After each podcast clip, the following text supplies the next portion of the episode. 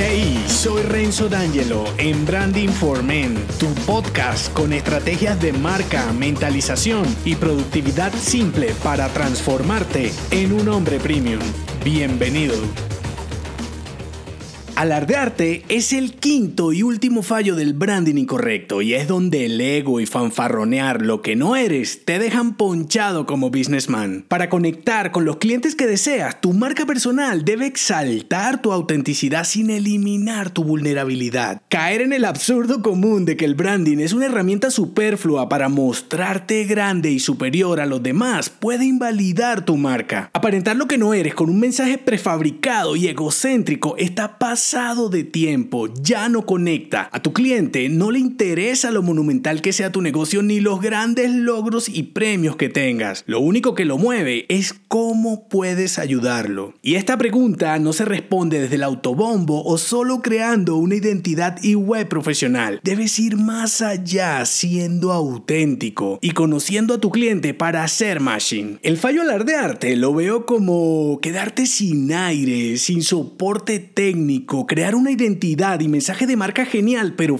en donde la prioridad es satisfacer tu ego y no las necesidades de tu cliente objetivo. Recuerda esta frase, conócete, supérate, compártete y reiníciate. Rectifícate constantemente. Sintetizado, vulnerabilidad más evolución es igual a autenticidad. Ahora, no estoy diciendo que salgas a mostrar todos tus defectos, por el contrario, está bien realzar tus puntos fuertes y lo mejor que tienes para ofrecer y en parte de eso se trata tu mensaje. Sin embargo, esto no implica ofrecer lo que no puedes dar porque en vez de ser un hombre premium serás uno imaginario. Así que escucha lo que te traigo para no desinflarte con el branding incorrecto. Tres elementos para evitar alardearte con tu marca personal. El primero, alcance. El segundo, habilidad. Y el tercero, sencillez. Voy por el primero, alcance. Tener claro cuánto quieres abarcar con tu marca y a qué tamaño de clientes te gusta ayudar te mantendrá realista para mirar los no con la posibilidad de decir sí a esos clientes. Crecer per se no es un validador de ser un hombre exitoso o de que vayas por buen camino. La captación de los clientes adecuados sí que lo es. Caer en la corporatividad que yo llamo puede volverte pesado, lento e ineficiente, sobre todo cuando lo haces por aparentar ante clientes más grandes. Está bien ser pequeño trabajar desde casa o vía remota, tener un equipo deslocalizado o solo ser tú y aún así llegar a clientes geniales que se ajusten a tu sistema de trabajo. De las marcas personales y comerciales que analicé, el 62% de los hombres de negocios manifestó este error, abriendo grandes oficinas y endeudándose para mantener una imagen irreal por validación social. En algunos casos se centraban únicamente en trabajar con clientes reconocidos y luego la aumentaban las condiciones, rentabilidad y competencia. Otros buscaban en el branding estratégico, y esto es muy común, verse más grandes y de esta manera aparentar lo que no eran para generar confianza. Claro que la cadena se rompía en el primer contacto y no quiere decir que crecer esté mal. Lo que no funciona es perder la esencia de small business por satisfacer un guion. Segundo elemento, habilidad. Dominar los temas técnicos de lo que ofreces es indispensable para dar soluciones excelentes, como te lo dije en el fallo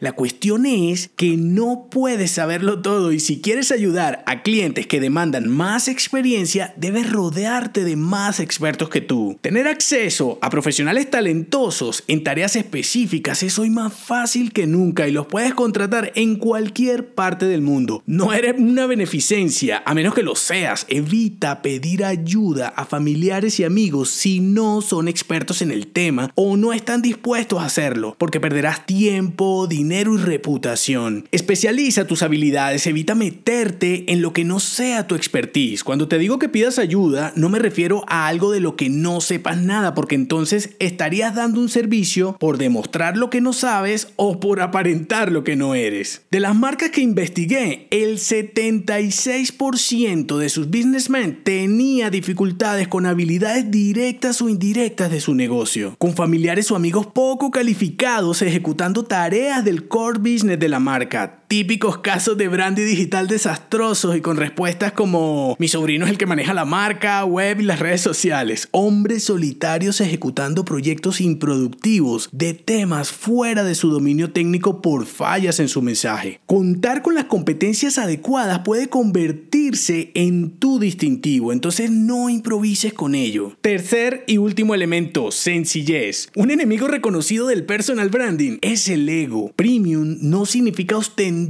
y opulento o que muestres lo que no eres. Iría en contra de ser un hombre auténtico y real. Mantente sencillo y verás cómo será más fácil conectar. Si quieres sobresalir, entonces sé mejor, evoluciona e invierte en tu crecimiento personal y profesional, pero no busques en una estrategia de marca comunicar una farsa. ¿Que no te van a contratar? Vuelve y juega, o subes tu nivel o estás enfocado en los clientes equivocados. Cuando creas una marca desde tu autenticidad, incluso con las debilidades que hoy puedes ver como negativas, podrás hacer negocios perdurables en el tiempo y tus compradores crecerán contigo. De los 50 clientes que estudié, un enorme 82% tenía fallas relacionadas con su egocentrismo, con grandes cambios e inversiones de branding para impresionar a sus amigos. Alguno hasta pautaba en revistas especializadas solo para que sus excompañeros de universidad vieran cómo estaba triunfando. Increíble. Otros hacían lo que fuera menos desarrollado desarrollar habilidades por ocultar sus debilidades o lo que según su ego consideraban negativo. No sé qué es peor, si malgastar el dinero por alardear o la ignorancia de que todo se sabe en algún momento rompiendo la cadena de coherencia y perdiendo igual. Conclusión, del 100% de las marcas en las que su hombre de negocios cometía los tres errores del fallo alardearte con deficiencias en alcance, habilidad y sencillez, el 78% de sus negocios y marcas ya no existen. Cuando no asumes tu vulnerabilidad y vas haciendo negocios aparentando lo que no eres por miedo a la imperfección, en algún momento la burbuja se desinflará y quedarás ponchado y con tu valía por el piso. Por eso, reflexiónalo ahora. Si la perfección hace ver todo igual, la imperfección te volverá un hombre diferente. Rodearte de las personas expertas y eficientes te volverá más rentable. Mantener la sencillez te permite crear lazos más íntimos con tus clientes. Eso se traducirá en menos esfuerzos comerciales. ¿Qué puedes hacer ya? Evalúa si tus aspiraciones de crecimiento están contaminadas por el guion cultural y el ego. ¿Trabajas con familiares y amigos? Esas personas están calificadas y son expertas en lo que te ayudan. Si no es así, que se entrenen ya. Revisa si eres víctima de tu ego. No para eliminarlo, de eso no se trata. La cuestión es dejar de pensar en automático y hacerlo desde tu autoconocimiento para convertirte en un hombre de alto nivel, estratega de tus ventas y por supuesto de tu marca personal. En el artículo que acompaña este episodio te dejo la gráfica con los datos y te espero en el siguiente con las conclusiones y el cierre de la saga de Branding Incorrecto. Si te gustó este episodio, déjame un mensaje con 5 estrellas en Apple Podcast y únete a mi clan si aún no lo estás en renzodangelo.me.